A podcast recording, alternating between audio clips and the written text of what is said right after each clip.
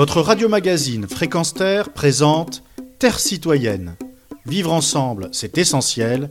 Une chronique animée par Pierre Guelf. Deuxième chronique consacrée par Fréquence Terre en partenariat avec Pour à la Révolution du Sourire, titre d'un ouvrage collectif paru aux éditions Franz Fanon et qui traite du mouvement citoyen qui lutte pour une Algérie libre, concept qui peut aisément s'envisager dans maints autres pays de la planète. En ce sens, un slogan est explicite. Vous avez ruiné nos vies, nous ne vous laisserons jamais détruire celles de nos enfants.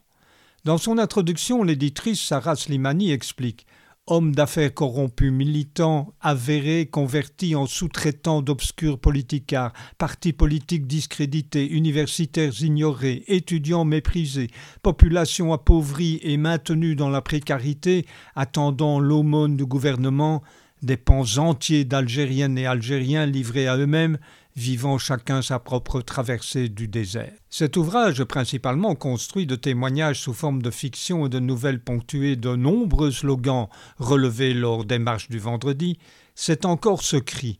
Ils ont essayé de nous enterrer, ils ne savaient même pas que nous étions des graines, ou, lorsque l'injustice devient la loi, la révolution devient obligation.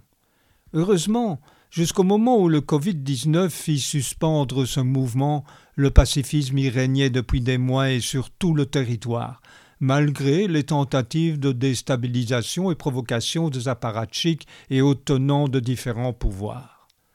La révolution du sourire dont les chants rythment et rythmeront nos rêves nous a permis de nous redécouvrir, dit encore l'éditrice. Elle est et elle sera sans doute pour longtemps le lieu de rupture, pas uniquement avec le totalitarisme et ses tentations. Nous avons vu que nous sommes capables de nous organiser, de nous maîtriser, de faire preuve d'abnégation, de sourire, de faire sourire le monde et de réécrire le sens de l'honneur et de l'humour sur la face du monde. Et quand Edia Ben Sali, dans la nouvelle Le Murmure, évoque une souffrance inhumaine, on comprend l'une des raisons qui poussent des citoyens à réclamer des comptes au monde politico-économique. Je la cite. Il va me falloir apprendre à tendre la main pour que mes filles mangent à leur faim, les habituer aux affres de l'indigence. Tout le monde se tait, se laissant consumer par l'attentisme. Ma déchéance m'a consumé, annihilé, c'est trop tard pour moi.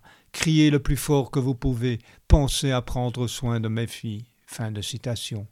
Ce bouleversant récit n'est qu'une goutte dans un océan, certes, mais les ruisseaux ne font-ils pas les grands fleuves et forcément les mers et les océans?